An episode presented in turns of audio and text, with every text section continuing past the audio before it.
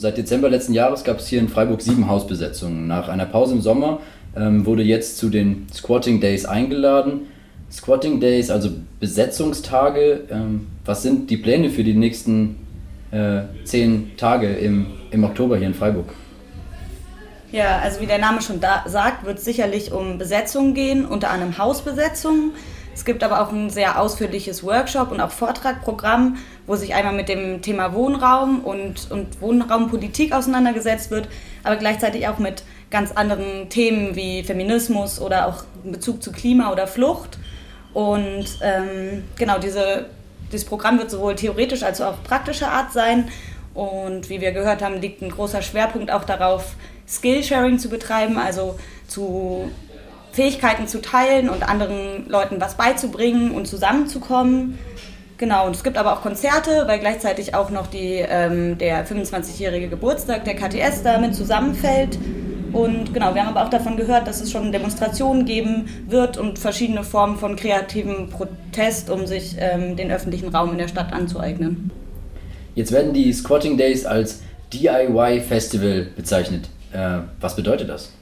Mm, also im Grunde genommen bedeutet das, äh, dass alle Menschen, die äh, vorbeikommen, hier mitmachen können und auch beispielsweise Workshops anbieten. Und ähm, wie ich schon gerade gesagt habe, liegt auch ein großer Fokus darauf, sich gegenseitig Sachen beizubringen.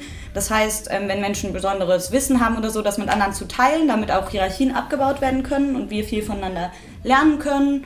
Und genau, wir haben gesehen, dass es in eine total ausführliche Struktur dahinter gibt mit einem Awareness-Team und ähm, Leuten, die sich darum kümmern, falls Menschen ins Gefängnis kommen sollten oder bei der Polizei sind. Und für all diese Sachen gibt es Schichtpläne. Das heißt, Menschen, die hier ankommen, können gucken, wie sie sich einbringen können und können da auch eingewiesen werden und mit Verantwortung zu übernehmen. Äh, genau, weil wir einfach diese ganze Sache nur gemeinsam schaffen können und das ein großes gemeinschaftliches Projekt ist.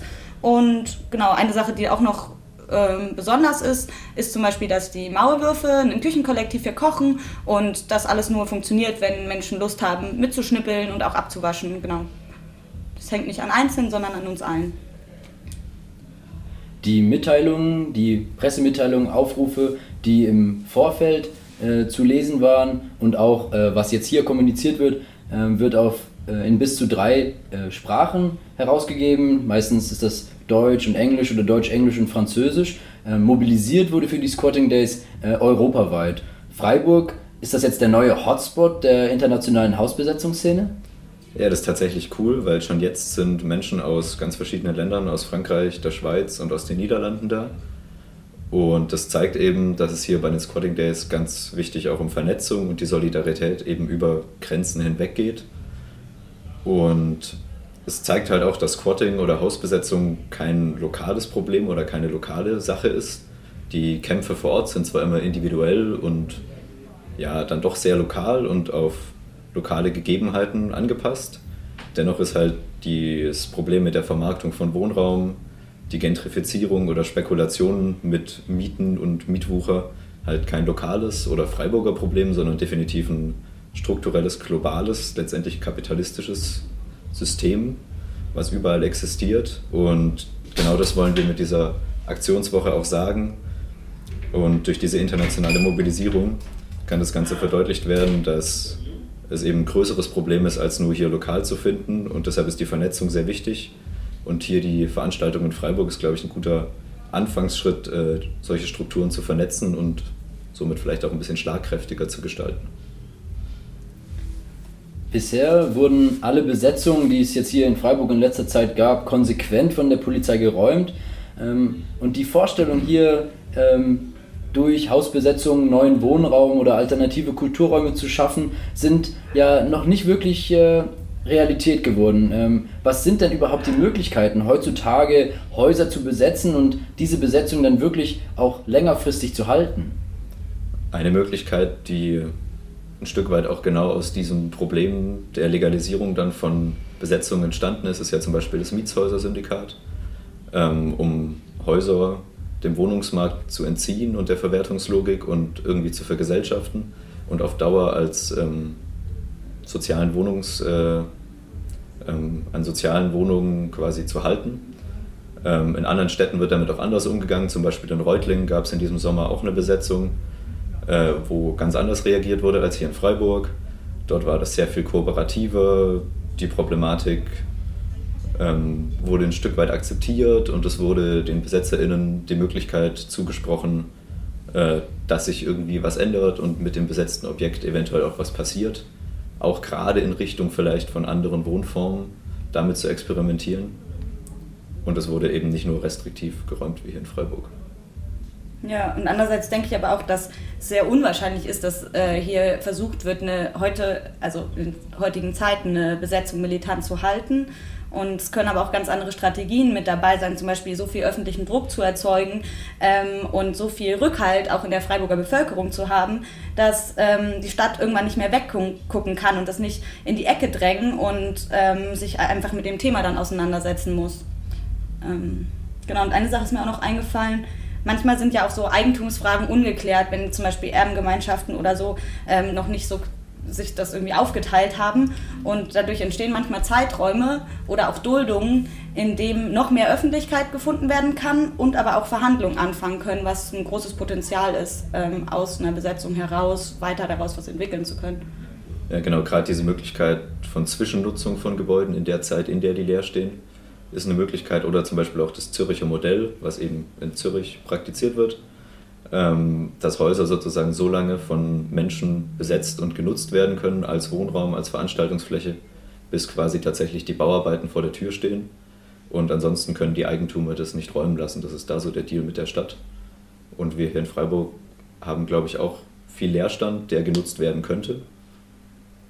Die Frage ist, warum es hier sowas nicht gibt. Im Aufruf zu den Squatting Days ähm, steht, dass während dieser Tage Akzente gegen Verdrängung gesetzt werden sollen und auch, dass neue Freiräume gescha äh, geschaffen werden sollen. Aber teilweise kollidieren diese Aktionsformen ja schon mit dem Gesetz. Die Polizei ist zunehmend heftig äh, und heftiger gegen Wohnraumaktivisten und Aktivistinnen vorgegangen. Zuletzt wurden Menschen bei einer Räumung, äh, die bei dieser Räumung aber nur zugeschaut haben, auf der anderen Straßenseite standen, ähm, von der Polizei eingekesselt und äh, da stehen jetzt wohl Ermittlungen an, äh, wie zu hören ist. Ähm, auch, und jetzt wegen, während dieser Tage sehen wir auch, dass es in der Stadt ein Großaufgebot an Polizei gibt.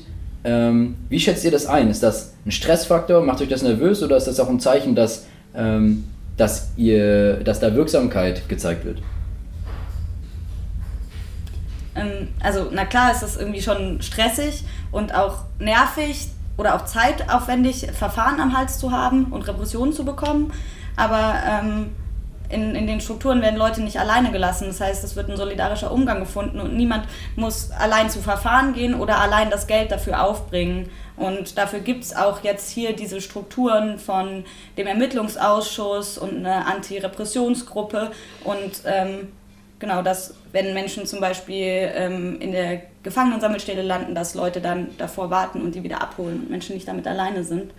Und gleichzeitig ähm, habe ich auch von vielen gehört, dass sie eigentlich durch die Repression eher das Gefühl haben, dass sie dadurch nicht eingeschüchtert werden, sondern es vielmehr zeigt, wie absurd oder paradox das eigentlich ist, dass Menschen die Lebensgrundlage Wohnraum entzogen werden kann und, sie verdrängt werden können und das als legitim zielt, aber für Gerechtigkeit einzustehen oder neue Räume zu schaffen, um Menschen Leben zu ermöglichen, das nicht legitim ist und ähm, genau, das Grundrechte einfach weniger wert sind als, als Recht auf Spekulation oder Profitmaximierung. Und das zeigt eigentlich, dass wir zwangsläufig dann mit dem Gesetz in Konflikt kommen, wenn in dem Gesetz eben solche Sachen äh, verankert sind. Und auf lange Sicht wollen wir auch dafür kämpfen, diese Mechanismen in Frage zu stellen und letztendlich dann auch zu verändern. Und genau zu diesem Polizei-Großaufgebot oder dieser Präsenz in Freiburg, das ist ja auch jetzt nicht unbedingt was Neues. Es, gehört so zum Freiburger Alltag und wurde in den letzten Jahren extrem ausgebaut und das zeigt eigentlich, wie allgegenwärtig Überwachung oder auch diese Gängelung ist. Und ähm, ich glaube, wir können jetzt noch nicht so viel zu der Wirksamkeit sagen, ob, ob dieses Aufgebot bedeutet, dass das oder ob das halt in einem Verhältnis steht, weil ja, es gerade der Anfang der Zeit jetzt von den Squatting Days. Ja, ich würde noch mal was ergänzen zu dieser Absurdität, eben wie mit Wohnraum spekuliert wird, mit Grundbedürfnissen von Menschen letztendlich. Ähm, wir stellen uns klar da dagegen und das stellt natürlich so diese gängige Definition von Eigentum ein Stück weit in Frage. Und irgendwie ist ja auch an diesem Polizeiaufgebot zu sehen, dass dem Staat jetzt mal so als Absolutheit formuliert, ähm, daran liegt eben diesen Status quo irgendwie aufrechtzuerhalten und den Gewinn von einzelnen Menschen ähm, gegen die Grundbedürfnisse von ganz vielen Menschen zu verteidigen und letztendlich darüber zu stellen. Und diese Präsenz der Polizei und auch ein Stück weit die Delegitimierung von solchem Protest zeigt, zeigt auch, dass es jetzt kein marginaler Protest äh, ist, den man vielleicht ignorieren könnte, sondern es ist halt durchaus ein allgegenwärtiges Problem, gerade hier in Freiburg, aber auch an sehr vielen anderen Orten und es betrifft viele Menschen. Dann würde ich zu meiner letzten Frage kommen und zwar so ein bisschen der Blick ja, über Freiburg hinaus vielleicht.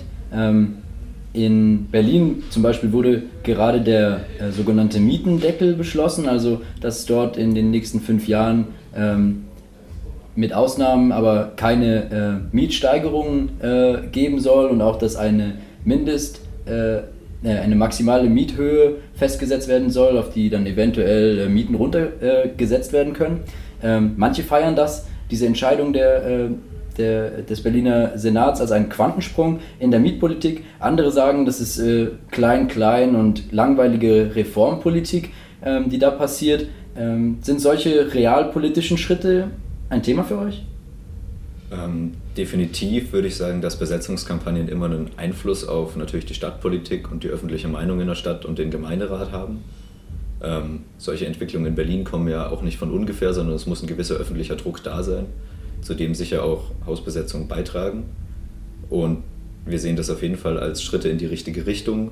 Eben, äh, wenn Zweckentfremdungsverbote zum Beispiel tatsächlich durchgesetzt würden, was sie häufig nicht werden, oder eine Mietpreisbremse oder so eine Mietdeckelung, ähm, ist zwar nett, aber wir wollen durchaus auch nicht aus, unser großes Ganzes aus den Augen verlieren und uns eben nicht mit solchen Sachen abspeisen lassen und uns darauf dann ausruhen, sondern wir haben eigentlich eine Vision vor Augen, die deutlich weitergeht.